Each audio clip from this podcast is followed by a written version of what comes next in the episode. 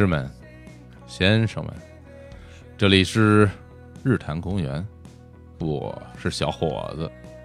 夫人们、太太们，我是青年老师。贵族院的先生们，我是武叔一。你是佐罗吧？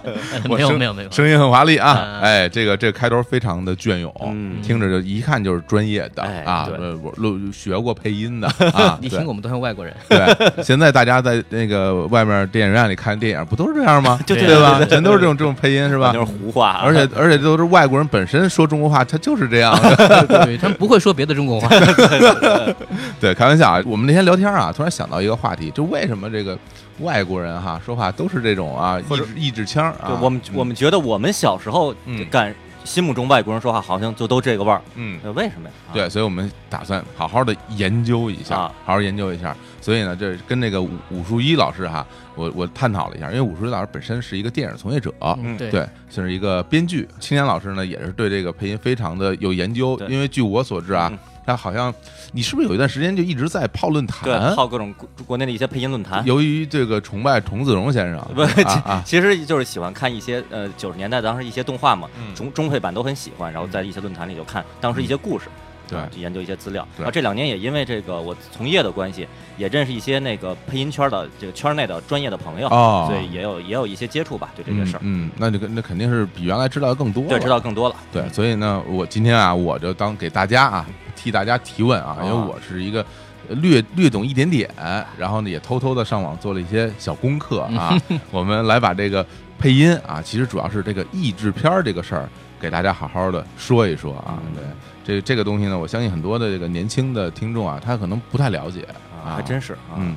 啊，这几年这个所谓译制片儿，或者说翻翻译成中文的影电影儿吧，好像少了，感嗯觉呃，现在你大家去电影院看，基本上可能十场，嗯，对吧？对一场配音版，还真是。甚至。有的就没有配就你音版。你买票，有有的有的院线你就一场中文版都都没有，嗯。或者安排在什么早上八点啊。有一中文版，哎，我反正我据我观察啊，我身边的朋友嗯，大部分人都好像说，哎，我得看而且原音的。明确表啊，现出我我决绝的，我不看配音的啊我不看配，音对我我就要看原音的嗯，原汁原味儿。嗯。当然也有一少部分朋友表示说，我还是喜欢看配音的。那为什么呢？他不是说我喜欢配音，我只是觉得这个字幕啊干扰我看电影儿。看着累。对我的这个这个目光焦点啊，总是聚焦在这个字幕上，对，就会啊忽视画面里很多细节。对其实我就属于那种，如果只要时间段合适，然后并且我了解他的配音团队很专业的话，我可能还真会倾向于看这个呃，对，这里有中新人的问题，就是你觉得如果配的没问题的话，配的没问题的话，我会看中配版的。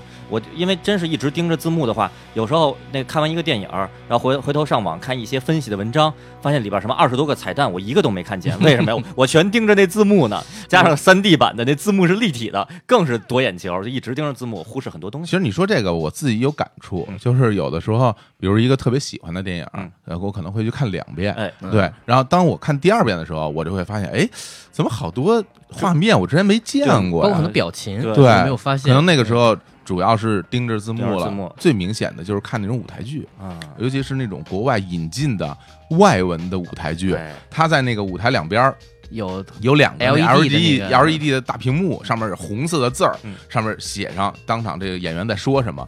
那个时候啊，我的眼睛一直在看着那个看两边儿看两边，然后啊舞台上人都不知道，这我就成了周华健了，是吧？啊我在我永远看着提词机对对记性不好。嗯，我我之前看一资料，哦，好像说到了这个我不知道准不准啊啊，说到了二零零六年，这个我们国内院线上映的电影里边整个这个译制片儿就外国片儿，和这个原音片儿的比例还是十比一。对对对啊对，这就跟我的记忆差不多。嗯我就记得二零零七年国内当时演变形金刚就上映变形金刚真人电影第一部的时候，当时好像就是国语版中配版嗯。的排片率是比原声版要高很多的。然后有几个电影院当时有原声版的上映，嗯。在变形金刚的很多的就粉核心粉丝这群体里，就还就引起讨论说那个地儿能是能看到原声版，嗯。特意要去看，哦依然是属于一个小众高端的需就求。赶赶上那种，我还可以补一个记啊。忆，我记得是那个《星球大战前传：魅影危机上映的时候，对年，大概应该是二零零一。零一年啊，对在那个时候，我看到了很多人说啊，某一个地方嗯放一场原声版，哦好像是个特殊事件一样。就那一年也就只有这一部电影放过原声版，当当做一个盛大的一个一个节日一样，节日就新迷可能就是啊，我们去看原声，啊，就跟早年最早引进 IMAX 的时候，啊。说哪儿哪儿有 IMAX，对对哎呦，对对对就特意得去看一个，好像最早有三 D 电影一 3D 样啊对，我也看看三 D 是什么样啊，就这种所以曾几何时，其实我真是觉得，就不过是也就十年前，十年。十年前的时候嗯，依然是中配版这一统天下的时候嗯，到了今天，就是人们好像对中中配版有点嗤之以鼻，不屑一顾。对对，觉得这个配音的不行，不行啊粗制滥造，对对还不如这原音的原汁原味儿特别。很多人就是会觉得，就是还有我们现在都能看字幕了，或者还有很多人就觉得说我们听的感觉语感也很舒服，为什么要配音呢？嗯对，我觉得是这样，就是其实看字幕这个事儿啊，我呃大家养成这习惯，应该还是从 VCD 时代哎，对，起来的，因哎，为对，我们刚才谈论的这种比例，其实都是院线电影。那之前我们看 VZ，比如从这个一九九四年、九五年、嗯那个时候，就基本上就进入到家庭了对啊，看什么《铁达尼号泰坦尼克啊是就那九九七年、九八年，》哦，最早的话，《真实谎言》。真实谎言，生死时速、嗯亡命天涯、侏罗纪、侏罗公园、阿甘正传这一批，嗯当时盗版的 VCD，、嗯然后两个声轨嘛，左右声道，一个是往往可能是台配的国语版，一个是就是原声版。嗯就大家早年间在电视上看全是中文版的，嗯包括现在大家在电影频道那个看到的，可能都是很多都是中配，版。所以我们对这种译制枪有印象，都是来源于电视。对，从电视，啊然后从自己有自己有了 VCD 以后，嗯才哦，好像逐渐习惯开始看这个原声啊，也也不错，挺好。啊然后时代就这么一点一点就过来了。行，那我们今天我们就从头说吧，嗯啊，从头说说这个，聊聊这个译制电影。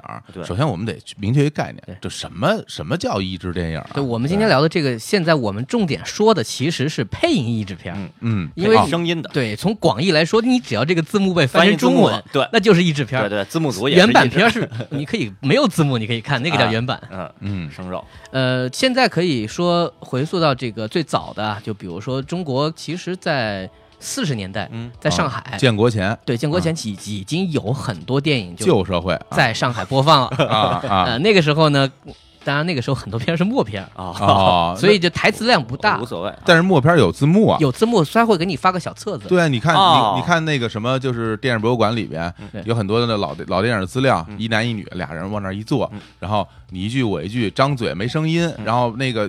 过一会儿上上面就会有这个字字幕出现出来，字幕说说什么你干嘛？啊。是吧？我吃饭，啊。反正就类似于这种，但是没声音的啊，只只有文字啊。对，那个时候都只有音乐嘛，嗯。因为呃，在四十年代的时候，很多人进电影院，这个还是一个很奢侈的行为，啊，所以哦基本上都是人力去解决，或者有个人上台跟大家讲一下，呃、这个故事今天讲的什么，后面你们自己详情看，啊，要么就是给你发个小册子，把可能会出现的台词嗯。给你，就是先说一下，就说哪句话哪句话哪句话，你自己看完再说。就是说在译制工作中给大家一个中文版的一个小册子再要么就是人肉翻译，啊呃那个东西那个时候叫译译风，啊，呃，听着跟麦克风似的。对对对对，对其实我觉得我觉得应该是一个来源的这种翻法，嗯就是意思的意嗯，翻译的译，还是那个大风的风。嗯啊，呃，很多人现场可能他有一个前期被翻好的一个呃 A 四的纸，可嗯能拿在旁边，嗯然后我也不让你看见嗯。呃，电影放一个地方啊，我念一句，啊这个念呢，就因为我们都没经历过啊，那个时代可能有念得好的，还有点感情，呃，嗯。可能也有比较不不投入感情，我就直接念下来。嗯啊，但基本上嗯就是一场就一个人在那坐着，这个搁现在可以叫做剧透员啊，对啊，专门把这个情节告诉你啊，这可太坏了，人家本来是说台词是吧？对，然后他他念得快，念得快。你还没看到，他想下一句先念了啊。他 说我先告诉你，啊。最后他死了，哈利波特刚到这儿，邓布利多死了。这个太恐怖了。哎，不过这个工作听起来还挺辛苦的，哎对吧？你想，如果就是一个人嗯，对吧？然后他从头到尾给大家做翻译嗯，拿着个剧本，里边有男有女啊嗯，有小孩儿，有老人，呃，全是他。他还得他还得模拟人家的声音啊啊，然后他还得自己躲在一个小黑屋吧，那个时候没有啊技术嘛，就没办法把这个声音可能比如灌录在胶片上，让你去听到这个声音。哎真正的嗯这个技术应该就建国之后了。啊哎，这么一说来，其实我还挺想看看看。啊，就是有好像其实现在在一些还有吗？有。电影节上，对。我那我当然不是不一定现在啊，啊。我九几九十年代初的时候，当时在啊。那一个电影节上看嗯，呃，也是可能是片源拿到的比较晚，嗯然后所以现场放映的时候，就是有那个工作人员拿着这个翻译的稿儿在那儿就就配合着电影嘛，念里边台词嗯。啊，所以看的其实也挺挺其实挺费劲的。那哎，那你看的时候他是怎么着？就是他念的时候啊，那个电影本身有没有对话的声音啊？原音有吗？，有也有，也有对，然后他那个声音呃原音放的稍微小一点百分之三十的音量，啊。然后呢这个配这个翻译者或者说那个读稿者嗯。百分之七十的音量，啊。然后就在那说，然后说的其实可能因为是在电影节上嘛，一场一场的放，一场一场放，所以感觉到最后我看的那场应该是挺疲惫了，嗯，就说话有点有气无力，就是我们马上就过去。好的，我知道了，就就对对就对对就就这样，就颓丧了颓丧 了。说实话，这个叫做没有办法的办对法。对对，对就有点像那个我跟小伙子说，在日本旅游的时候，嗯那个电车的那个报站员啊是有时候到到工作一天到了晚上，然后声音都。等啊，行来嘛，就特别特别颓，特别丧没没劲儿了，想回家了想回都家了啊！哎，五指五指，接着说啊，这个咱们这个译制片，那后来什么时候出现了这种说整整个把整个电影声音配上中国化的这种行行为呢？呃反正现在公认的啊，就新中国第一部所谓这个配音译制片儿，应该是来自于哎，要说到一个概念了，啊。长春电影译制厂哦或者制片厂那个时候的译制部门啊。所啊翻译的一部电影叫做《普通译兵》。哦，呃，这是一部这个，当然大家其实都没看过，就是前苏联电影。嗯。呃，那个时候呢，这个长春电影制片厂那个时候好像还叫东北电影制片厂，哦东北电影制东北片厂电视制片厂。啊，它的前身是接收了呃东北的满洲映画哦，电影公司，就是伪伪伪伪满，伪满。伪满电影啊，就是这其实其实还挺好理解的，嗯。因为那个日伪时期嘛，嗯。当时也是在这个做了很多建设，新中国那会儿就是接收了很多东西，对。啊所以当时就是那边是最发达的。嗯。呃伪满映画是那个时候亚洲最大的电影制片厂，嗯。哇，那么厉害，对。啊，建建设的其实是非常好，所以接收过来了。啊，接收过来然后，所以它有一定的人才储备和，比如说设备储备吧嗯，有很多东西可以做。那么在这个的前提下，就开始一直工作，嗯。因为确实很简单，就是那个时候电影要进来，包括我们国家，比如刚刚建国，有很多国家建交，有文化的相互的一个输出的一个行为。那么这些电影要给老百姓看，那怎么办呢？嗯，就很简单，就是得配上中文。哎，哎。对，那怎么说当年什么什么配字幕啊什么的，一是技术，二是识字率是多少，哦，对对对，是吧？对对对对这都是问题，还真是。当年还不是简体字，简体字这都是五五六年左右才逐渐的开始推广，嗯而且那个时候没有我们现在所谓的什么小厅，对啊，都是大礼堂播放。那个一坐坐那么多人，是你得要多大的屏？对啊那个时候有 LED 吗？没有。你别说现那时候，现在好多字我也不认识，经常有的到了什么呃一些一些我国的另外的城市，那些地名我也认不全。对，然后电影里边用一些比较生僻的字眼，我也看不懂哎啊。对真的，我觉得适应字幕就这可能十来年这十来年的事儿，嗯嗯嗯，对哎，那这个长译哈，他这个有什么比较厉害的代表作吗？呃，他是这样，他其实早年间他配的那些早期作品，大部分作品我们其实都没看过，而且可能很难找到，就是属于就是前苏联过来的很多战争片儿。啊，或者是一些所谓的这个反映那个时候的这个共产主义生活下的农村的一些东西，我们其实呃现在也找不到。嗯但是呢，随着往后走，比如说有一部电影叫《神秘的黄玫瑰》，哦，这个是罗马尼亚电影，罗马尼亚对当时有一段时间特别多。中国跟罗马尼亚的关系当时特别亲密，那亲密有一段，时那我们东东欧的兄弟的对啊，对。对。对对，呃，再往后走的话，其实慢慢的，他可能也会拍一些生活片儿，嗯。一些一些艺术片儿，比如说有一个电影叫《两个人的车车站》，哎，这太有名了，，啊这个太著名了作为我们这种八零后吧，对。对，小时候电电视里边一遍一遍放，对，有时候恨不得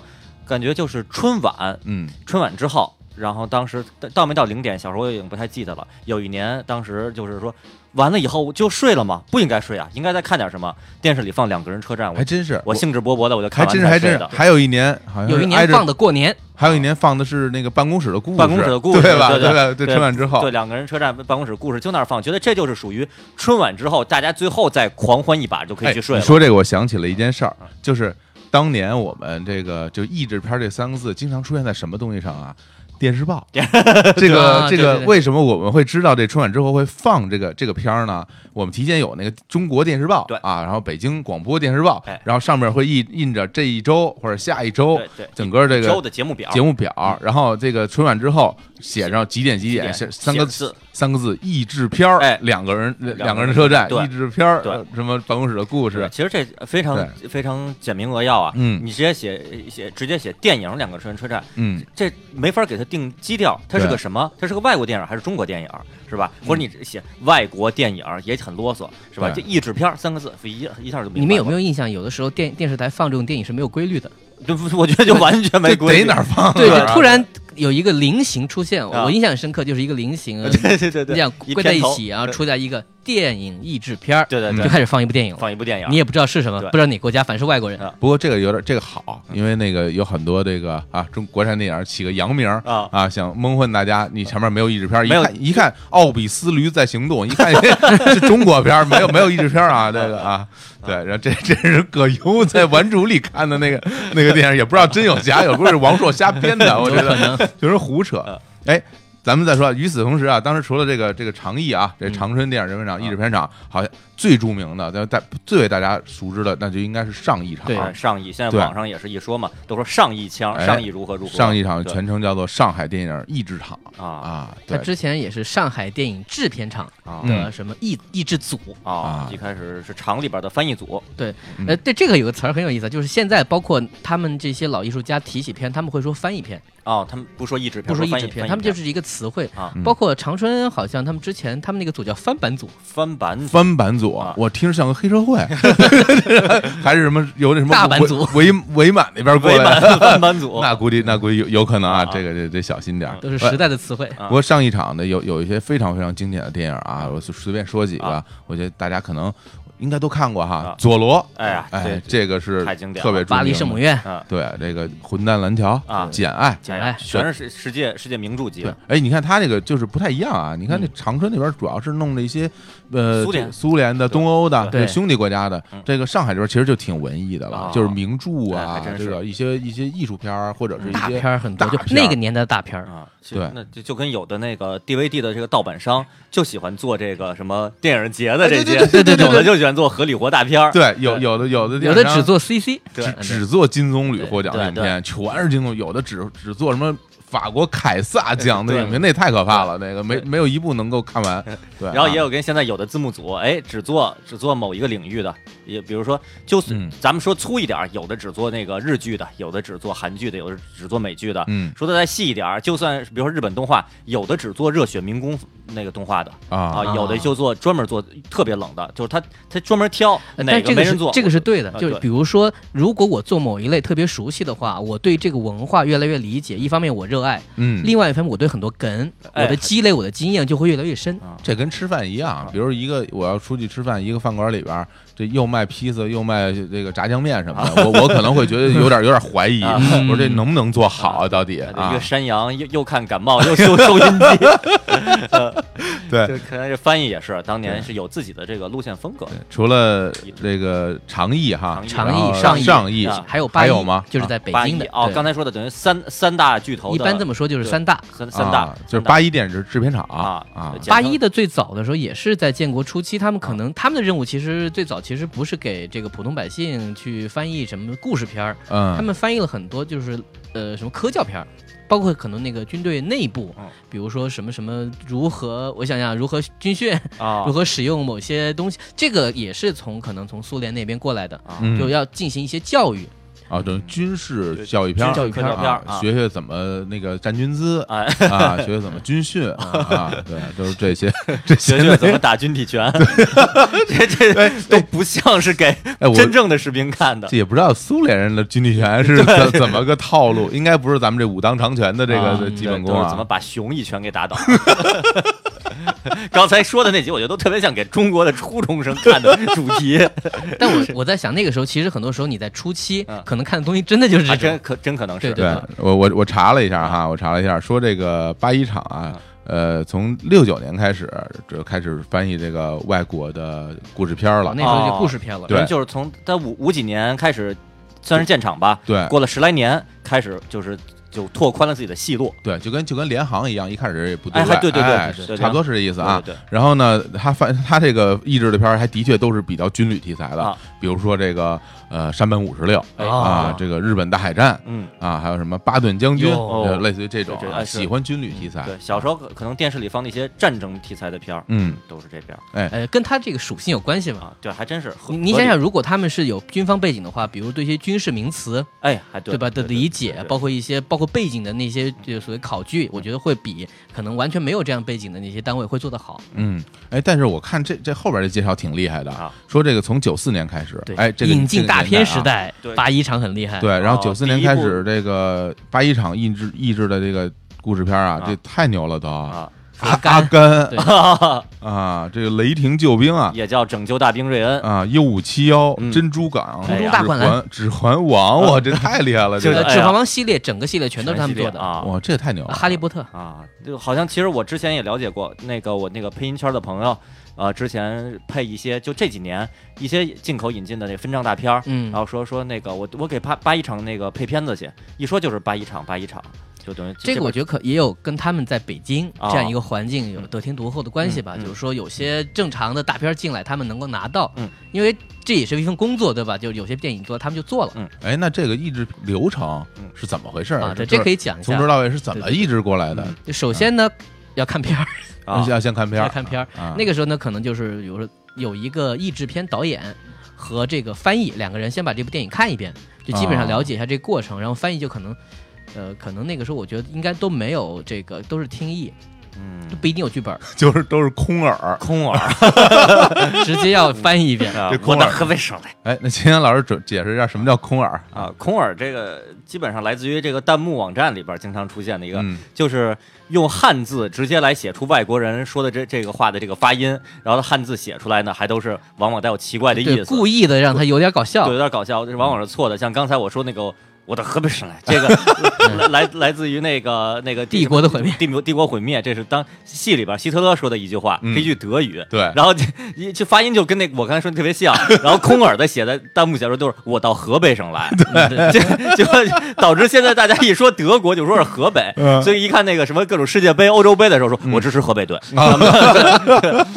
华夏幸福，这都是。对，然后所以说决赛决赛是河北对河南啊。就是荷兰，荷兰是吧？就是德国对荷兰，有点我就说啊，看我看好河北，来来来，搂 搂回来，搂回来。这先先听啊，先听，然后看电影，然后翻译，应该就会把这整个的台词写下来。先简单的会出一个这个叫做就是意思的这个台本儿，嗯。然后呢，他们就会根据这个台本儿要做一个口型的台本儿，嗯。这个就是说跟普通翻译不太一样了，哎。因为你你想很多的剧情是流畅的，嗯，但这个人物说话的时候，他的嘴的开和闭啊，要把它变成中文。对，这件事情，比如说简单说吧，一句话里面，我虽然这个意思可能是完全能够体会，嗯可是我的台词，呃，比你这个中文的这开口闭口音要大很多，啊，我是不是势必就要加点内容？对哎如果少，我是不是就要用最简单的意思，或者我换一个说法，嗯把这句台词给表达出来？啊这个就要经验了。对，是这这哎，这我还在工作中这个我还接触过，哦，因为我因为工作关系，然后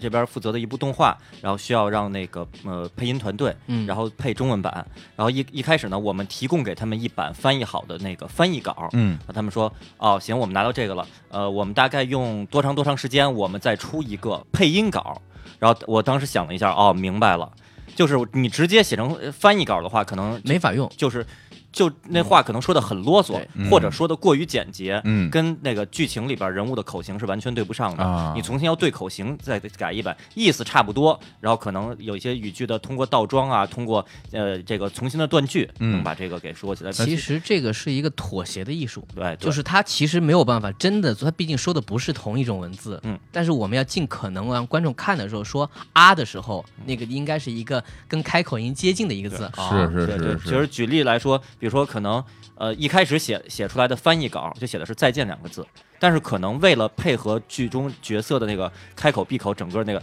可能改成“后会有期”四个字，哎哎，一下就变是能撑四个字了。对，或者是说什么，比如那咱拿日语举例啊，比如说一个 sayonara 啊，对，然后你说再见啊不一样，不一样你要说一个再见了，对最后拉结尾，对再见拉嘴一张，哎，这就就是对上对，了，或者就啊那就再见了。对哎对，反正对，有一个很著名的例子，就比如说，呃，有一部苏联电影，就是士兵在冲锋的时候，嗯他们会喊乌拉。嗯啊乌拉其实呢，原意是万岁的意思，嗯嗯但是第一呢，喊万岁可能文化上大家不是很理解，他们为什么要突然这样喊？第二，黄健嘴翔比较理解这个。啊 第二，其实嘴型不对，你想万岁，那个嘴是小的，啊，大家又想嗯改成冲啊，哎哦，那个拉和啊其实是张嘴是一样的啊，就看起来很顺了。哎嗯，这这这，我觉得那这也是技术活儿，对对，很要经验，很要经验。是吧？你得你得就是你对于你对原版的文化和对对中文的文化，这块对你都了解才行。反正反正张口就弄个拉呀什么对啊呀，对 而且就比如说这种，我觉得可能真是让八一厂来来抑制这个工作，可能比较合适。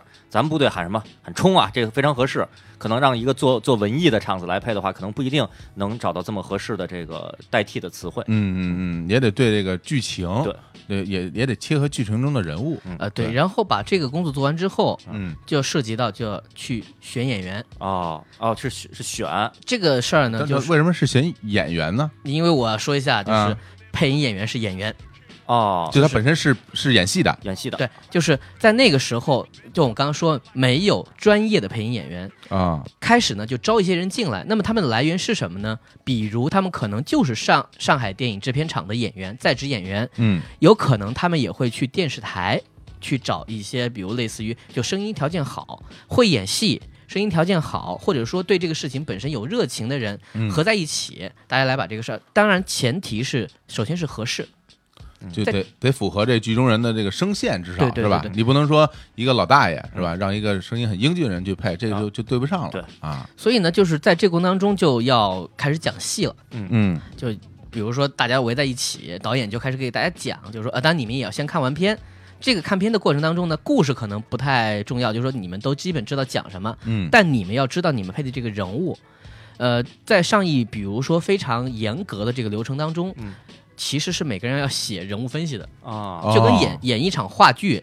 演就甚至是演一出戏是一样的，你必须要了解你演的这个人物他为什么这么做，啊。他是怎么想的。如果你有问题的话啊，导演要负责给你解释，啊，要给讲戏，讲戏，要讲得很清楚。这就是所谓的配音导演是吧？对配音导演，我啊现在所说的所有导演其实都是配音导演。导演嗯嗯。所以呢，他们自己也有说嘛，就是他们自己，比如说导演的时候，他们也不会说我是配音导演，他认为我就是一个导演，导演啊，我就在呃在负责安排这些配音演员进行一个工作，他们的工作是配出一台戏，嗯这台戏正好和这部电影是合上的。啊，那么里面所有的人物都是在表演啊，这感觉很像那个就是话剧导演扒一个国外的话剧，哎哎，对，有对吧？弄然后弄过来，然后让我们的演员再演一遍啊。它的区别就是不露脸。不露脸而已对啊，该演的好的部分，包括他们可能在那个手舞足蹈的部分，也应该要同样这样做，不然那个气氛出不来嘛。嗯，哎，我这儿想到一个反例，哎，那个我知道说是一个是选一个是选演员，嗯哎合适不合适？嗯然后呢，刚才小虎老师说不能让一个老大爷让这嗯年轻的声音这来配，是，然后呢，而且说还要给给这配音演员讲戏。嗯 我又想到前两年，可能也就是，哎呀，我刚想说，可能也就两三年，再想不是，啊。反正就好，可能得十来年了。哎呦，这十来年对你来说都是就是前两年的 就是前两年，啊。当时有一天，那个我跟刀老师嗯。一块儿看体育新闻，嗯。体育新闻里边，然后就出现一个呃采访外国的一个可能体育工作者，可能是某个球队的教练还是什么，嗯。画面里出现一个中年人，然后呢是外国人嘛，然后呃他在那儿说，能把他的那个原音稍微消到可能消到只有可能五分之一的音量，嗯。然后配一个中文的这个电视台配一个中文的解说词，就是嗯。我们、我们怎么打算怎么怎么怎么怎么做，然后那个原音的声音是一个中年人的声音，嗯可能就是什么样呢？嗯、就是嗯、大概我们想打一个四三三的阵型啊。就这样的。嗯。然后结果那配音的声音，我一开始我没注意，过一会儿刀老师跟我说说，这声儿为什么是这样的？嗯。就听那声儿说，呃，其实呢，呃我我们这一场打一个四三三的阵型。然 后我们说为什么老成这样了？这怎么不找一就是八，而且明显配音那人嗯故意捏着嗓子，嗯他想配一个八十岁的声音，但关键人家是一中年人，而且原来声音也也是一中年声音。嗯我觉得这很很有可能什么呀？呃，做至少做这个片子的负责人，咱们简他此刻就是应该当配音导演的职责吧。嗯他一是可能就找错人了，二是说错戏了。有可能，对，就你可能这配音那个人都不知道自己配的那个这人是一他不是一定看画面，对他可能都没看过画面，就说你给你给一个岁数挺大的人配音，那边啊。拿到稿子以后，可能哦那行岁数挺大是吧？嗯。嗯，我们打四三三的太老了，过了就。这都是什么？那叫什么？巴西有一个著名老练扎加洛老师，啊一出道就就是我们有印象中他就七八十了，啊啊，对，估计是这种教对，练，可可能是当成那样的了。对，其实是其实是贾秀全指导，对对对 对，并没有那么老啊，所以你说是配这个配音配音演员的锅吗？可能真的是这个负责这个片子的一制导演，对对对对他的问题，像我这挺重要的工作对，而且这个导演要负责很多事情，要比如说你配完之后，我要回看的，啊我还要提出意见哦。如果你配的不好的话，你要重新录的。啊啊返工，就是监制，对对对，就是啊这个过程当中，其实可以这么说，如果呃你要用心的话，这个东西返工多少次，其实我们不知道的。那个就像那甲方给乙方说，呃，你能不能把那个颜色再调淡一点儿？啊？哎，那加一个框吧，哎呀，还是再调深一点吧，框去掉吧，这返工多少次？然后 然后最后又调回来，就调回来了。这就是你最最最开始要那颜色，对对对对，是这个是一遍一遍返工。啊。呃，这个但我们可以理解，这个对艺术的追求，其实有时候是需要的。对对对，包括你做出来之后，你才知道你做的不对。对你试一下，你才知道可能最后需要什么。嗯。而且可以嗯说一些细节，那个时候可不像现在嗯。可以剪辑音频什么多轨录音，不是，对那个时候就是胶片胶片的，放在那个地方，嗯。这边的人对着看的画面，然后开始配，配完一口气，所有人全在房间当中这，一口气是个什么十？分钟十分钟？这剧情不能停，啊。啊，大家也不能停。啊。但是你十分钟不见得就呃是一个完整剧情啊。那对呀、啊，然后接下来继续配啊，所以有的时候你知道难在什么地方？嗯。比如说上一本这个胶片和下一本之间，它可能戏是断开的啊。就比如说这句话我没说完，啊，比如比如说今天小伙子有首歌叫我让我一辈子抱，嗯然后这个啊你就不能说了。在画面里就被切掉了对，但所以你也得让我一辈子抱。然后到下个时候傲着你，傲着你，对，气口要接上。我这大家回头上网去查，让我一辈子傲着你，这首这这首歌到底是哪个傲呢？呃，这对啊这，是搞不太懂啊，就是你想这个难度很对高对，，真的很难。就演员必须要把上一步的情绪还接上来，啊甚至尾音要接上。嗯，嗯，而且你如果有一个人出错，就明显的错误，那这一本就重录。哎呦，那这个不会汉语拼音真录不了，是吧？不不不抱抱啊对对让我抱抱是让我抱傲着你。啊，呃，现在当然好多了，比如说你现在都知道大家可能分开录啊，很多人根本就不在一起录。是是，但其实这个其实对艺术创作，其实我我个人觉得还是有损害。嗯。对，然后我我印象中啊，这个看了很多的这种这种译制片儿嗯，它不单单是把这个台词嗯。对白翻译成这个国配，好多他的歌儿它也弄成了一个国语版，对对对唱一国语版是是吧？对。对，因为那个时候好像很少听到那种原版的这种对，原版，甚至我觉得啊。当时觉得是怎么着？咱们看外国的影视，就电影、电视剧，嗯。然后也好，反正就是画一旦出现插歌了以后，嗯。那歌是一个原版的，嗯。然后底下写一歌词大意，哎有哎有。咱们就觉得这个太敷衍了，哎这这嗯。这个呃工作没做到位，而且你明显听到声音不变了，声音变了，主角的声音声场变了，就是底噪变了，底噪都变了，对对对尤其是如果是主角在唱歌的话，对。本本来主角声音还是一个呃打四三三阵型，变成呃就 就真有可能原版的声是完全不一样的，这对一下就对对对对，所以那我们来听一首啊，啊。我们准备了一首，有一首歌叫做《小小少年》哦。啊，这是在我们小时候特别红的一首歌。是一部德国电影，东德的电影《英俊少年》的主题歌，对，然后呢，这个他那个电影里那版本啊，也不太好找嗯，找了一个这个程琳老师啊，是我们小时候的大歌星啊。对。也是也是当年的小时候的因为这首歌实在太红了，呃就重新出了专辑。对，来我们来听一下啊，程琳老师演唱的中文版。中文版的《小小少年》。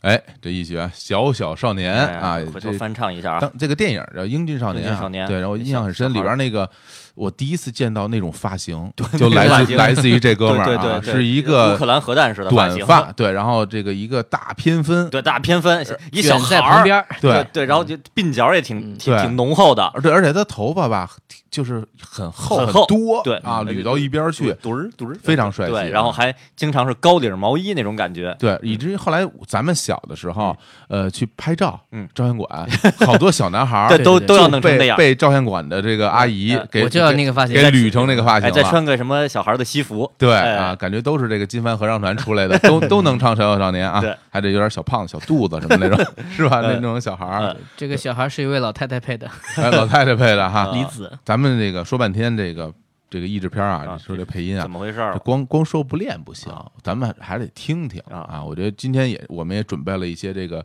精彩的配音的片段对对，然后给大家听听说到底好还是不好，怎么样？我们这个拉出来溜溜。对对，因为因为可能真的是有很多的朋友可能没有听过上一场对，当年的那些特别经典的配音的片段，对，可能啊就只是在网上看到看过一些呃总结出来的一些碎片似的似的视频，对说什么老的配音什么什么多搞笑啊什么的，多多夸张啊，夸张啊什么的，具体的来鉴赏一下吧，。那那我觉得我咱们这么着，啊咱听的第一段别听太老的，咱就听一最新的，行也是当年的一个大拿，一个大咖，啊他配的这一段，具体是谁呢？我先不说，啊我们先听一下啊这这段配音来自哪个电影呢啊？前一阵子特别著名的啊一个动画片啊《大圣归来》。哎哎，这这大圣这真是挺新的啊，这非常新了，是吧？啊啊，最新了。这个配音这个演员嗯，就是当年最红的那一批里边我我最喜欢的那个人啊嗯嗯。让我们先听一下他的这段精彩的配音。好的，大王，快来不及了！孙悟空，你三番五次坏我好事，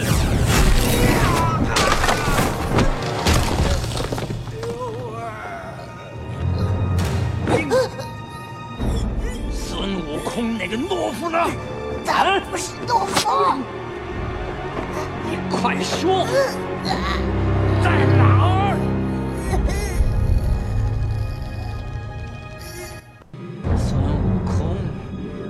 味道比蟠桃如何呀？嗯，嗯，我说了，不要靠近他们。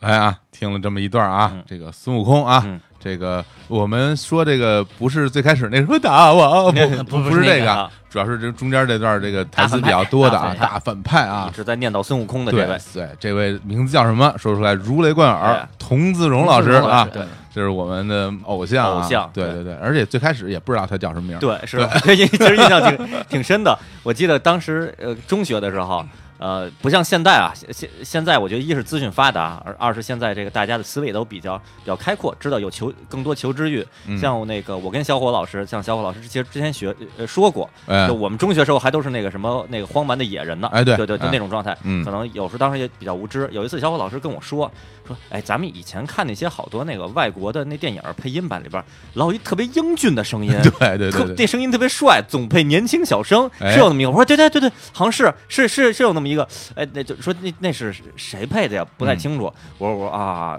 我回头问问。然后我回家呃跟我爸说，我说爸，那个以前那个外国翻译电影里边老有一特英俊声音。我爸说童自荣，就是我话还没还没完说完呢说完的童自荣，然后也不被打上标签不管你问的是谁，对就就是童自荣肯定是童自荣对啊。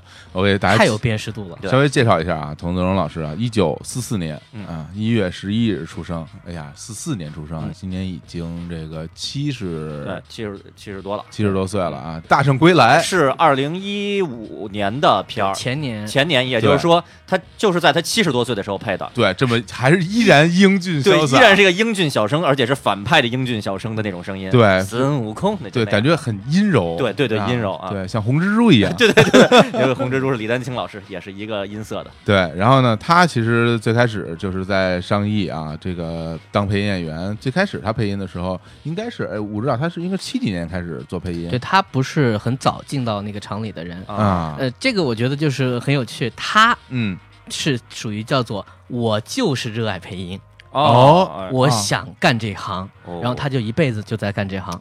啊，但他本身应该也也是这种演员出身吧？可能他就是去报考的，就是我想进厂里去做配音工作。哦，这样啊，对。他跟跟别人不一样。他是那些老一辈的配音演员的粉丝，哦，啊，这种感觉。哎，我但童总老师其实长得很帅。对啊，他长得挺英俊的。嗯。配那些王子啊什么的时候，嗯红的时候，无数的求爱信，哦，都没见过这人，对，啊的确。非一般的来到上一场，寄到传达室。这不不用看这人，只要有你这声儿，对吧？我我觉得童子荣老师就是声音基本上就就就像王子，啊，就是我觉得八十年代所有的一直的王子全都是童子荣老师，嗯。哪个王子不是童子荣老师，大家就就就哎不行不承认，不承认，他不是王子。不，接受。对，这人啊。这人肯定最后就很到不了最后就我们这说这么半天，我们听听他当年啊。最经典的配音，啊。大家听像不像王子啊。啊？但是这段配音呢，来自于一个著名的电影啊。佐罗嗯。啊，这个佐罗啊，里边童童老师给佐罗配的这段音，对。我们来听听有多英俊啊！来见见这位欧洲，大概也是美洲最好的剑客，除非你听信了我的忠告，现在不再弄枪舞剑了。在这一带，不弄枪舞剑要吃大亏。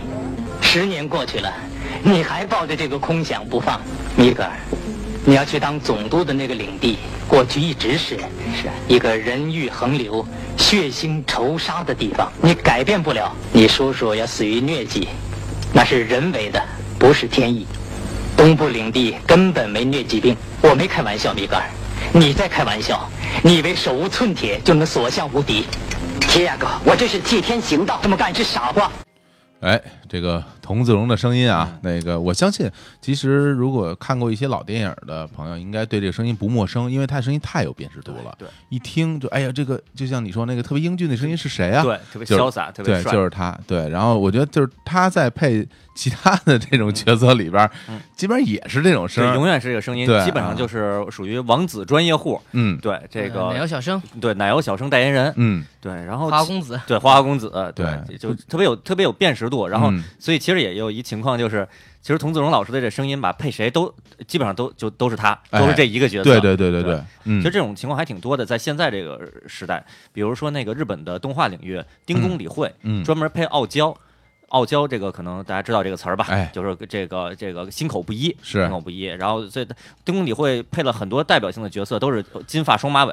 啊，然后呢，张口闭口就是跟男主角说五路塞五路塞五路塞，就是就是就就就是还这这个你好烦啊好烦呀，好好烦呀，好烦嗯。说连说这个很多的日本当时的观众就是说，我就为了听丁公理会说这五路赛三连击，我就来来看这部作品。这就是所谓的这个声控。对声控，啊对，就是那个时候也一样，很多人可能反反复复的看佐罗，就为了听。就为了听童自荣的声音。对，或者有时候啊看一部电影，一看是童自荣配的，嗯哎，就会哎，那就看看一看吧，挺好的。对对，其实就有点像，还有有点有点像什么呀？像木村拓哉啊，演演哪个片儿，主角演的都不是那个人，都演的是木村拓哉本人。对，然后木村拓哉去什么研究魔法瓶了啊，对对，啊，木村拓哉哉去去开赛车了，对，木木村拓哉开飞机了，弹钢琴了，对，木村拓哉干这干那个。对啊，然后木村拓哉台词什么最有代表性台词就是妈妈得有，就是等等等一下，对对对对对，像那你误会了什么的，对对对永远是这个。木村大神啊啊，这个收视的保证，嗯嗯，对，这就是一个偶像化的对一个一个特质。对其实，嗯呃，这是我说嘛，童老师他其实是这一波配音演员当中嗯偶像化最早或者说最明显的一个人。嗯还有很多演员，其实他很有可能你其实声音觉得熟，但你不会那么容易跳出来。哎，他会演很多人，甚至可能一个片子里面就配很多人。啊，嗯然后你甚至你都不知道是他配的。对对对，名字也不会让你特别的记得住。嗯，但是其实有更多的艺术家或者说老配音演员，其实他们更愿意这样。呃，比如说像曹雷，他就不算是在上一场大家一说第一个或第一批会想到的名字，嗯是，但是他其实他也配了非常多的一些电影角色，比如呃，在《茜茜公主》当中，嗯，他配了是皇太后，啊，嗯皇太后这对吧？你第一反应你会觉得说啊，这个声音我好像没有那么有印象，嗯对。就是因为他每一个角色，他他配了很多太后了，啊。嗯。呃，我感觉就是他自己可能很享受这个过程，因为还有一点，曹磊老师他也是我刚才说的，他是先做演员，哦，他年轻的时候二十来岁，他是先演电影的，就是演了一些电影后红了以后，因为身体的原因，可能他觉得说我可能做幕前身体不太适应，他也喜欢配音，他觉得配音工作并不一定比我在电影前去表演要低多少。哦他也很愿意去做这些事情，他就开始呃四十岁左右吧，就是专心的做配音，包括做配音导演。德他现在还在上海演话剧，哦他要重新回到舞台上当一个就是露脸的演员。嗯，那行，那我们来听一段，来啊听一段这个曹磊老师的配音啊。啊，好，对，这第这第一段这个不知道给准备这个配音资料，我就想笑，这个是曹磊老师配的吗？啊，你绝对不会知道，我是我是不知道啊，这个段啊这个这是这个这个文件名叫《天书奇谭》，《天书奇谭》里边的这个 听一下，听一下。是是哪一段？我们来听一听啊，听一听听听啊，听听就知道了啊。好，哎，你们都会变戏法吗？嗯，呃，我们都会。那就变给我看看。不知皇上要看什么吧？我最喜欢呃鸟儿。哎，你们就给我变各种各样的鸟儿，我要好多。哎呀，这个是大家不知道有没有看过《天书奇谭》这个这个漫画啊，呃，这个动动画片对，上海美术电影制片厂啊做的一个《天书奇谭》这个非常著名的动画片这刚才这角色是里边那 傻皇帝，就特小啊，几岁的一个二二了吧唧的一个小皇帝啊。傻孩子，这后边那句话我印象特别深，说：“哎，我我我封你为哎大把式。”对，就是他那个有一那老狐狸精对。啊，来哄他高兴，然后给他变戏法，嗯。然后给他变很多东西，然后特别高兴，然后留着哈喇子，然后说我封你为大把式 啊，对啊，流哈喇子这个事儿，是他配的时候嘴里有水，哦，他为了表现那个感觉嘛，因为那个嗯画是画上去说，啊，那我要体会一下，就经常是这样，嗯。他又怕喷话筒，啊。他经常要说一会儿吐一下，然后再到他再含，啊，横着啊。含着一口水来录的，对对对对，就这种感觉你要你要做到位嘛，啊，啊，这个跟教父似的啊 嘴里塞俩棉球塞点东西，对对对然后俩两两边鼓着，然后抱一猫，嗯。然后在在那撸猫啊，就是他被跨度特别大，啊。就是比如说狠心的女人，嗯。贤惠的女人，皇太后，包括我随便说几个，比如他不光是外国片儿，那个大明宫词，嗯。嗯。武则天，哦，归亚雷那个角色。啊那这都是近代的了，对，就是啊他其实一直就是工作啊，就是属于一个跨度年纪很大，然后呃领域也很大，但存在感并不强。嗯他不是那种明星化，一说啊我我要我要冲曹曹雷去，其实没有，他哎就是做做导演做配音。我小的时候看那些动画片儿嗯，我以为这些小孩儿啊的声音都是都都是小朋友小孩配的但后来才知道，这个小孩声音大部分都是女性。女性配的，就好像那个《龙珠》野泽雅子啊。对《龙珠》动画是哪年？八六年还是八七年？嗯。然后呃悟空的配音野泽雅子，嗯。然后啊，当年配这很很正常嘛，是。当时是一个中年女性。嗯。三十多了，三十多岁，三十多岁，然后到今天，现在《龙珠超》每周的连载依然是野泽雅子在配，依然在配悟空，还配，当然了，已经现在不是一个小孩了，但是音色基本没变，还是那个声音，这么厉害多年很厉害，厉害，太厉害了！哎，那我们再来一段吧，再来一段。啊不是说曹磊老师听一下相对本嗓的一个对。本来的声音，对，下一个呢是来自于电影叫做《女魔头》啊。时，尚女魔头，就是那个嗯。穿 Prada 的恶魔，啊啊，她配了一个女女王的范儿的那个斯特里普老师的啊斯特里普老姐啊，来听一下，看跟这个小皇帝有什么不一样啊？明白为什么确认一个约会会有这么困难。我知道，抱歉，米瑞达，我我对你无能的细节问题一点儿不感兴趣。告诉 Simon，我不同意他为巴西版选的那个女模特。我要干净、有活力、会微笑的那女孩，又脏又累，还有肚子。我答应参加迈克尔·康斯的晚会，让司机九点半送我到那儿，九点四十五来接我，准时。9点45打电话回绝格罗食品公司的娜塔莉，我都回绝了几十次了。我不喜欢蛋白酥皮奶油卷，要水果奶油蛋糕。然后提醒我前夫参加达尔顿学校的家长会，再打电话给我丈夫，请他到我和马西姆一起去过的餐厅共进晚餐。这不是归亚雷吗？这这不是刘雪华吗？啊 啊，对啊，这不是那个什么潘虹？啊，我我感觉怎怎么都是他呀？对啊哇，这个这个声音太熟悉了，对在嗯特别多的影视剧中，就刚才我说的这些人估计他都配过吧，都好像都是这这副声音。对，他的这个状态，其实就工作状态很好，我觉得就是嗯也不抢，看见没有？哎，但也有他存在感。对，而且这个能能从这个声音里听到演技，就画面感特别强。对对对对对，其实这一段本身就很难配，嗯。因为原版当中台词是没有停过的，它也是在显示这个女角、这个女性的这个啊。老板嘛，啊。女魔头特别的酷，啊。走进来就啊一直在说，我我听他的意思，好像他一直在走，一直在走对对对是一个长镜头，对，然后所以啊就你能在里边能听能听到他的动作，能听到他的表情。对，我觉得这个其实就就非常有功力。就是能感觉到这个人啊从进了这这这个大楼以后啊，一直往前走，目光往前看，别人给他递个什么么东西，对他就看一眼一扔，对签个字签，没错，然后对，就没错画面当中就是这样，是这样吧？对所以我就说嘛，你看配的那些内容和什么都在进化，嗯就以前可能没有这样的戏，嗯，他现在就是要动起来，嗯啊，就我我其实这个有青年小伙子也有一经验，哎，就是以以前录歌的时候，那个有时候我跟小伙子录完录完一个 demo，听完说觉得好像有点不对劲，后来发现是怎么着啊？你那个口型，就是说你的表情，如果不是带着不同的这个情绪的话，录出来声音不一样。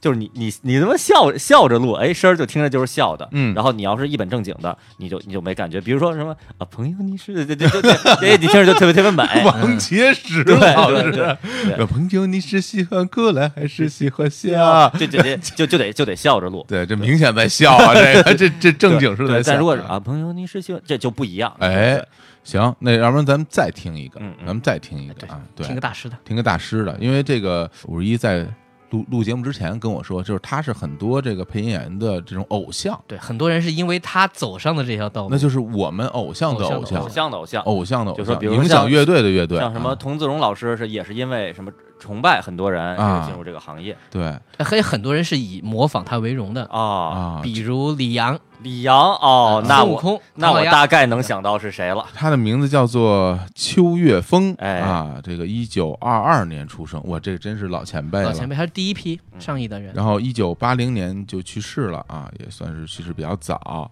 对，是福建省的福州市人哦，啊。但是我哎，我看这介绍，好像他是一个混血。对他有俄罗斯血统，白俄罗斯血统，啊，哦，我那那照片，大家可能现在可以上网去看一下啊。这个秋月峰老师这个特别绅士，秋月峰老师这照这照片嗯是一个外国人的 长相，啊对他他明显不像一个这个东方人的样貌啊呃。对很多人是这样评价，说他的嗓子的条件其实并不好，嗯他嗓子是相对有点沙，沙哑，呃，相对比较尖，嗯他的更多的时候，他真的是靠他本人对演戏的这个东西的理解、对角色理解去塑造角色。嗯，这个陈丹青老师嗯，呃，在文章里提到了这个邱雪峰的这个事儿啊。他说他想起了一句话啊，说契诃夫的一句话，说给我一个烟灰缸，我可以为他写篇小说，但是邱岳峰就能给我带来这种感觉，就是他的这种配音，就让我能够想象很多很多的画面和内涵。对啊，这个听起来很厉害，但我们还是耳耳听为实啊。我们先听一段啊，这段呢，这个武武指导给我们准备的这段声音孤是星血泪孤星血泪，我没有看过啊这个小说啊，呃，本本来是叫做《远大前程》，嗯这个。在这部电影当中，那个我介绍一个这人物，这个呃，缺峰配的一个人叫杰根斯，他是一个大律师。嗯故事当中呢，他是一个又，比如自负、嗯骄傲，同时呢，他带着一种所谓的侵略感，但同时他又不是个坏人，因为他跟主角的关系就是说啊，我有人委托我，啊我要给你钱让你生活，那么你就过来找我吧，我给你钱。但他带着一种非常非常不屑的感觉，他把这混合在一起，有这么一种一个角色的感觉。啊虽然不重要，但我觉得这个角色非常非常的就是符合，非常棒。这是什么时代的电影啊？这部电影是六七十年代，六七十年代的，但进啊来也不是就同期进来的啊。也是八十年代进来的。对对，当时没看过。好，那我们先听一段啊，来自这个《孤星血泪》邱月峰老师的配音。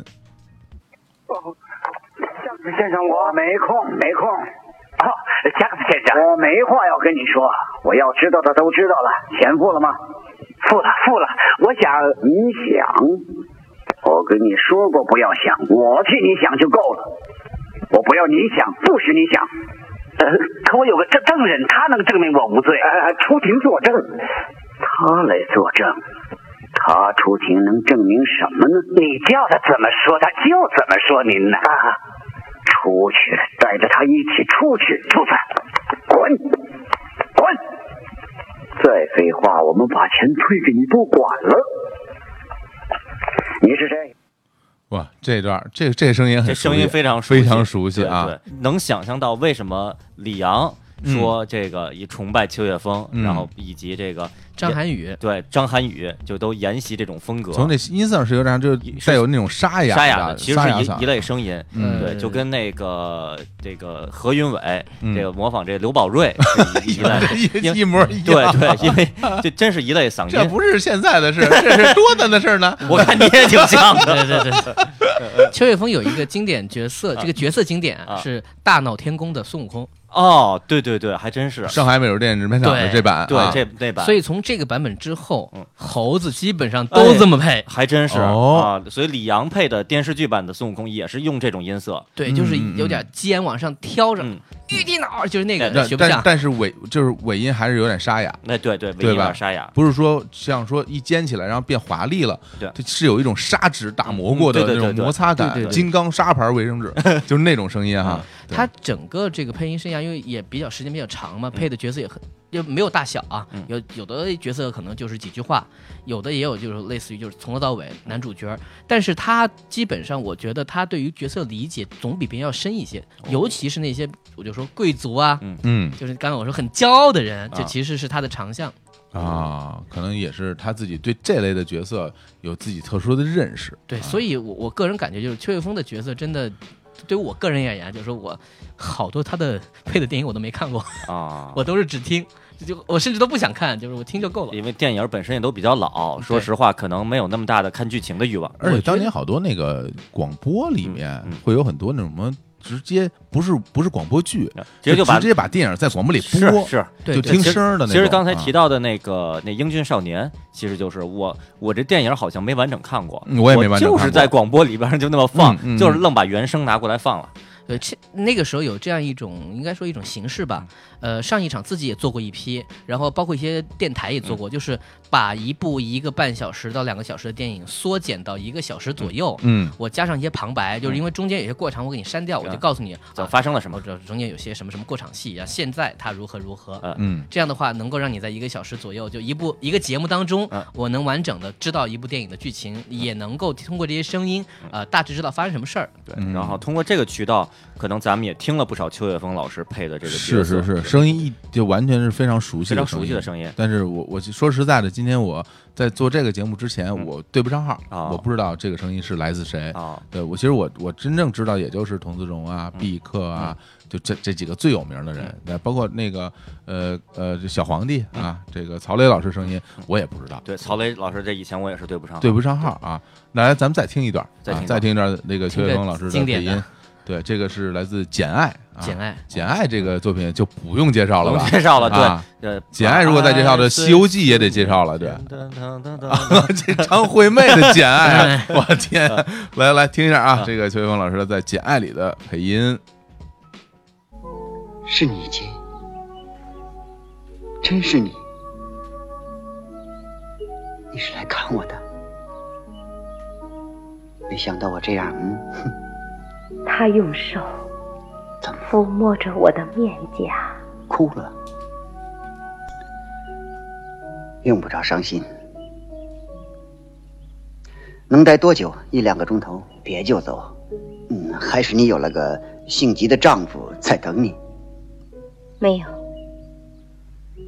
还没有结婚。这可不太好，钱。你长得不美，这你就不能太挑剔。是的，可也怪，怎么没人向你求婚？我没说没人向我求婚。懂了。是啊，那好见，你应该结婚。是的，是这样。你也该结婚，你也跟我一样，不能太挑剔。是，当然不。那你几时结婚？我把阿黛尔从学校里接回来。什么结婚？见鬼！你不是说过你要结婚？没有，那么早晚有个傻瓜会找到你。但愿这样。有个傻瓜早已找过我了。这时候，我看见他闭着的眼睛里流出了泪水。我回家了，埃德尔，让我留下吧。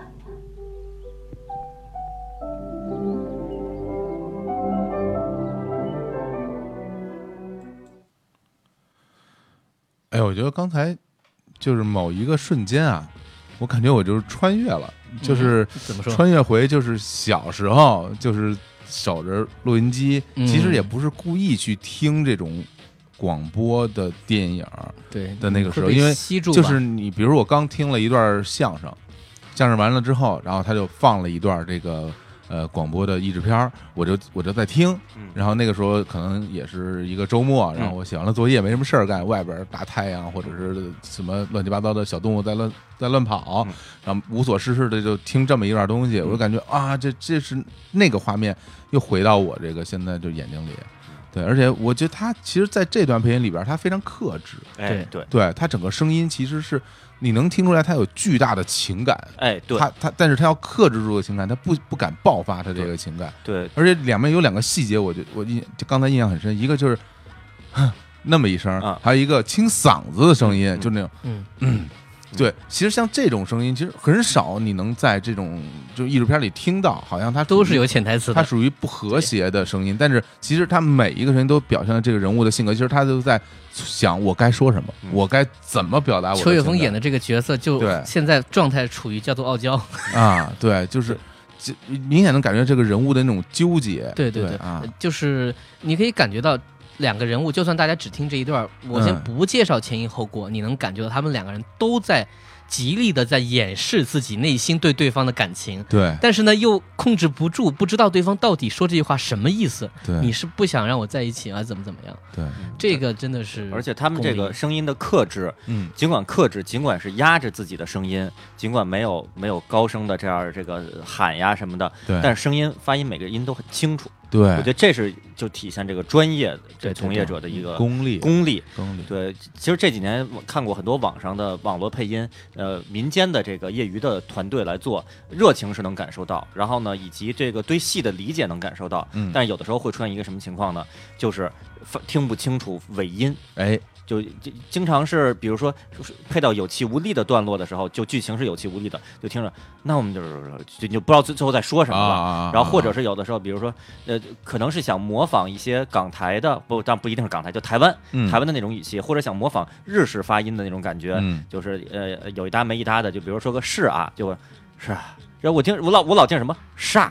什么的说的就配的是什么，但是老一辈的这个艺术家或者说专业的从业者，嗯就能把每个音都发得很清楚。对我觉得这个也是说，嗯，我个人很喜欢这种呃这种专业的配音的一个重要的原因，嗯不是说随便一个说啊、我们网上不是经常有一些什么那个什么武侠类的什么游戏，什么我们那个弄弄一段动画，然后配一个音，然后大家都说啊配的真好啊，但是我第一反应就是听不清，我觉得这个我不太能接受。嗯，当然了，我们现在其实回过来听，不管是童自荣老师、呃曹磊老师，还是薛岳峰老师这这几段配音，我们还是能够听出和现在的这些配音是有明显不一样一样的。对，这个应该就是我们所说的抑制腔吧？对，是有一种舞台感，对，有一种话剧话剧感，话剧感。就为什么当时都会用这种语气来配？我觉得至少有三个点可以讲一下。哎哦那个时候引进的电影啊，因为电影风格的美学也一直在变化啊就电影最开始它拍摄的时候，大家的表演风格，你想想，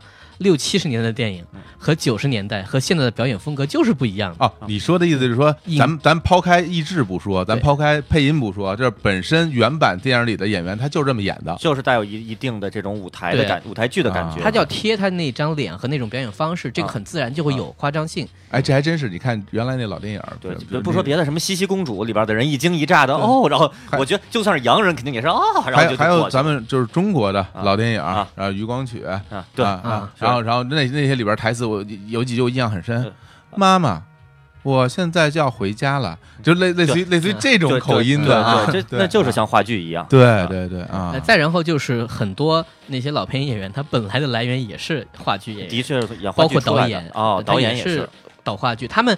可能这样说吧，我觉得这里没有好和坏和对和错之分，就是说他们那个时候认为应该这样。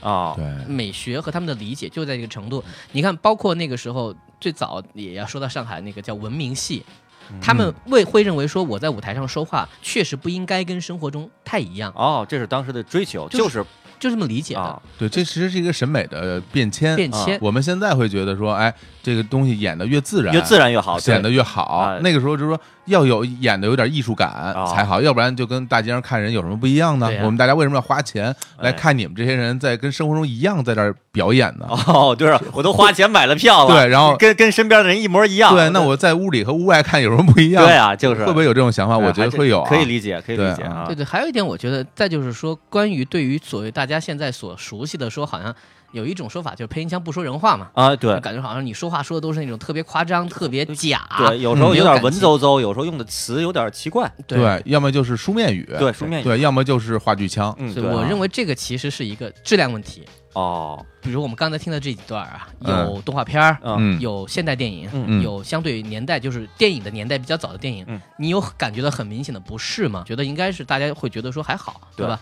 但为什么会有这种刻板的印象呢？是因为其实有大量的配音作品它配的不好而已。对，其实我有个朋友就发明了一个词儿叫“膨虫腔”，哦，就是很有可能在其实是九十年代嗯中后期到零几年的时候，有很长一段时间嗯，配音的这个工作呢，又没有像早年间八十年代那帮人有荣誉感，嗯有很强的经验，但是这个。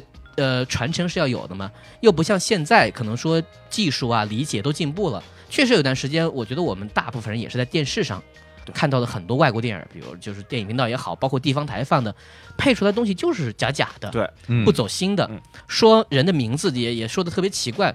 哦，迈克怎么怎么怎么样对对？嘿，什么老麦克，什么什么，嘿，约翰，什么什么什么，对，哎，真见鬼，真见鬼什么的，这种可能就是该死对了，对对，这种啊该死的天气什么对的，啊，这里面有很多小问题，比如说你听到这种特别假的原因是啊为什么呢？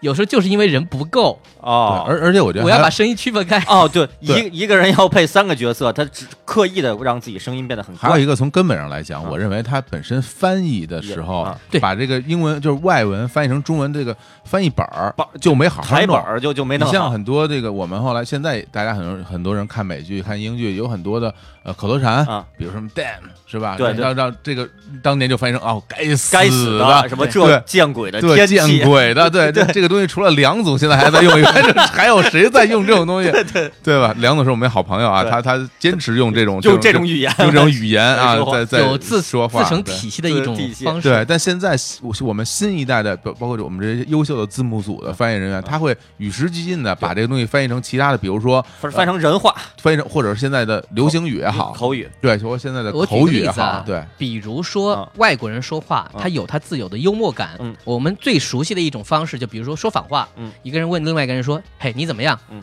那个人说：“不能再好了。啊，哎对对，其实他想表达腿都断了的是已经很很很不怎么样。对，很可能已经身负重伤了。在早年间呢啊，他们会认为说，如果我这样翻，你会真的以为就是字面意思，所以他一般会翻成说还没死呢。啊，嗯，他会觉得这就是我们翻译的工作。哎，那是因为他认为大众可能不太熟悉这种文化嗯，但你想想，过去了二十年嗯，大家慢慢知道了。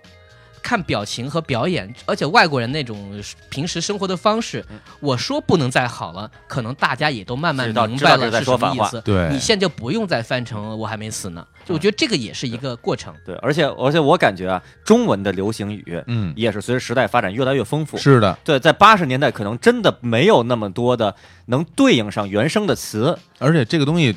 还有一个，就他们的这流行化趋势没有那么广，嗯。很多都是小范围内大家懂，但是人多了就不懂。但现在随着网网络社会的发展，这个流行语，冯巩老师都掌握，对。吧？对。所以说这个东西你用流行语来翻，大家都能听懂嗯，这你就可以非常的坦然的用流行语翻译翻译成本土化的这种东西了。就不用再拿着那个那现代汉语词典，然后啊用“见鬼”这个词了，对。呃，见鬼了，哦，这该死的，这个老是这种对，我看过一个例子啊，就比如有人说台本翻的不好啊，嗯。就一一个人脚被踩了之后，翻译写的是疼疼疼疼疼疼疼，啊，这不是那漫对你你就知道这个是怎么来的吧？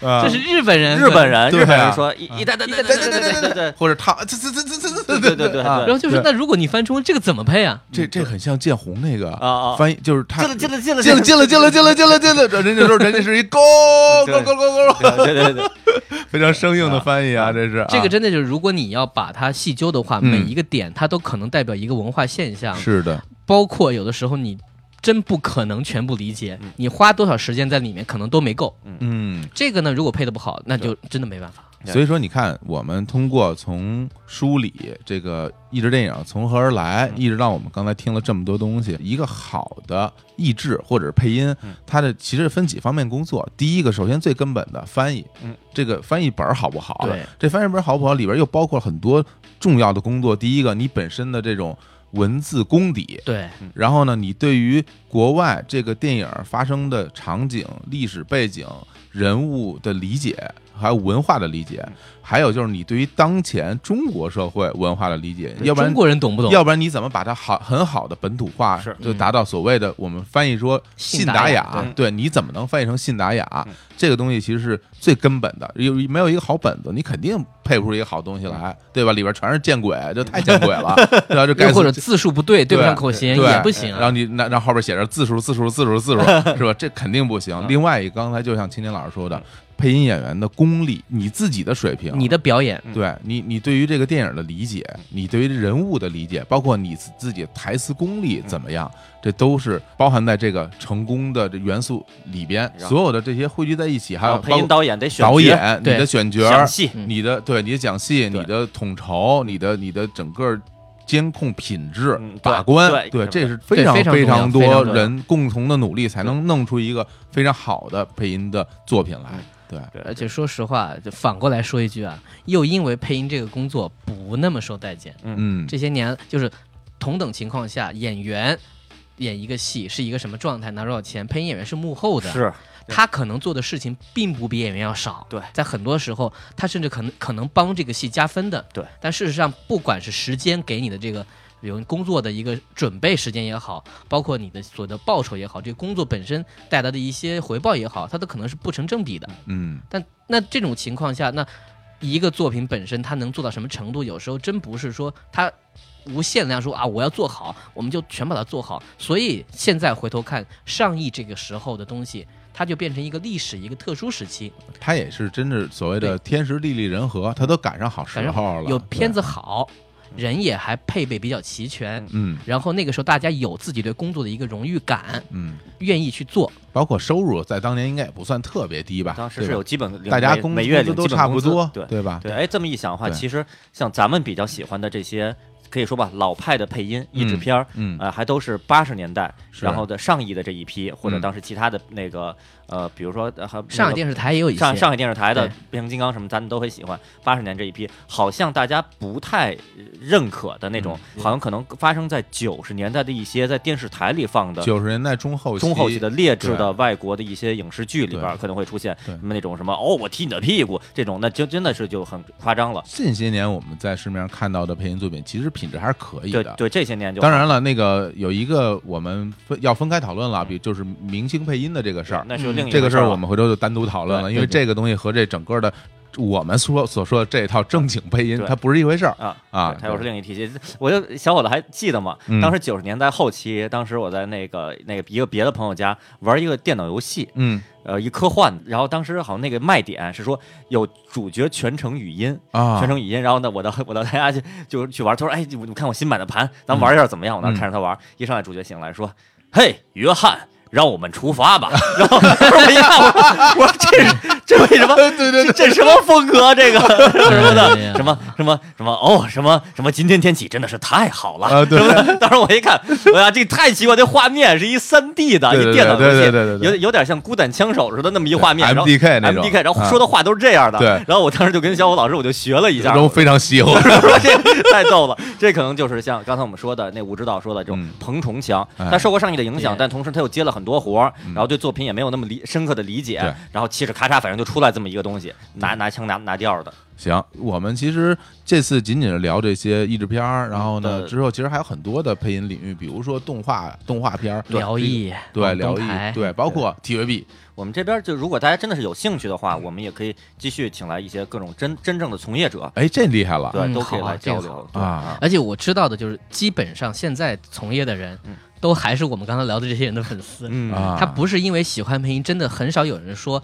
我随便选个职业吧，那我就配个音吧。嗯一般不会，都真的是喜欢。喜欢喜欢这个才干。而且其实我觉得现在我身边很多的年轻人就是喜欢二次元文化的，对对于声优的这种这种崇拜，嗯其实是大有人在的。大家都会说啊，所谓那句话最流行的“声优都是怪物”，对然后好多人都觉得好了了不起，就一个一个人配出无数种声音嗯，都觉得特别特别棒。有很多人其实也真想是投入到这很享受这个这个工作里面去。如果大家真感兴趣对这个啊。领域感兴趣，让我们继续给我们回复啊，告诉我们说我喜欢这个，然后我希望能够听到更多多的甚至于嗯现在在一线工作的这些配音演员的现身说法嗯，好吧？那我觉得我们这次啊，咱们不在歌声中结束啊咱们就在一段配音中，对我强行要求的。对结束咱们这期节目啊。这段配音呢，来自一个非常著名的电影《尼罗河上的惨案》。哎呦，毕克老师所配的波洛的一段独白。啊，这个电影是阿加莎·克里斯蒂的说，说对。对，著名的这个这个什么悬，相相当于跟当时福尔摩斯推理片儿跟福尔摩斯齐名的，对，而且这部电影它有一个特殊的历史意义是什么呢？嗯，这是好像是上一场自己公认最齐整的一次，哦，因为它本来这部电影当中大部分的演员也都是明星，嗯，而且他也没有那些很多杂的角色，就是那么十来个人，他们所有配的人也都是大家状态最好，每一个人的个性啊。配每个角色也都发挥到最好的程度。嗯精选集对于我个人而言，这部电影我可能听了有，我觉得一百多是有的，不到两百、可能差不多。这一系列的声音吧，是让我走上这条路的一个关键点，觉得我能写台词儿。啊，为什么我能写这些东西？嗯因为我觉得我听了太多好的故事和好的人物。当我开始写东西的时候，我觉得好多人在我脑子里是活的。嗯我最开始在写剧本的时候，呃写舞台剧啊，嗯我觉得我不太会写中国戏，我一写就是外国戏，啊，那里边的语言肯定都是哎，这特该别顺是吧？那是九十年代的，踢你的屁股什么的，是吧？把你家的猫拿走。嗯，好，太好了，那我们就在这个尼罗河上的惨案这段录音中啊，结束我们这期节目，然后跟大家说拜拜，拜拜。拜拜了。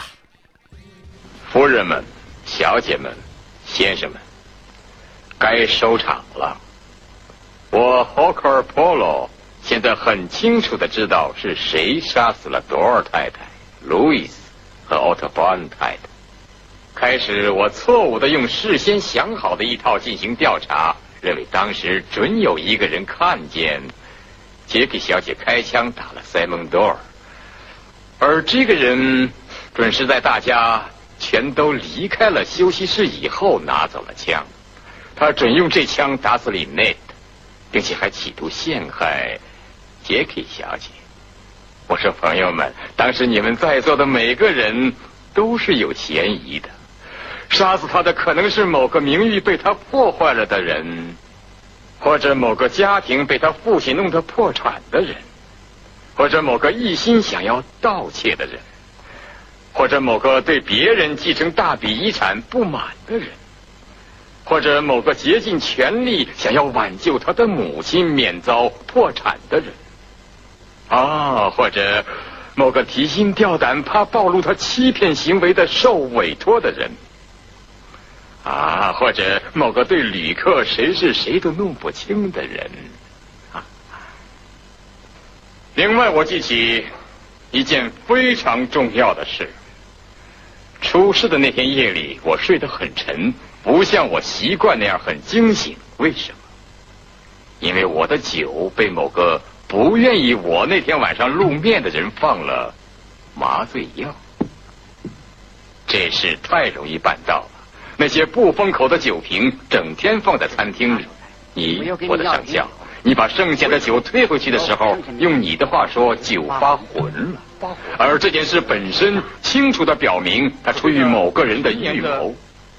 这就是说，在昨天七点半开晚饭之前，犯罪的计划就早已经商量妥了。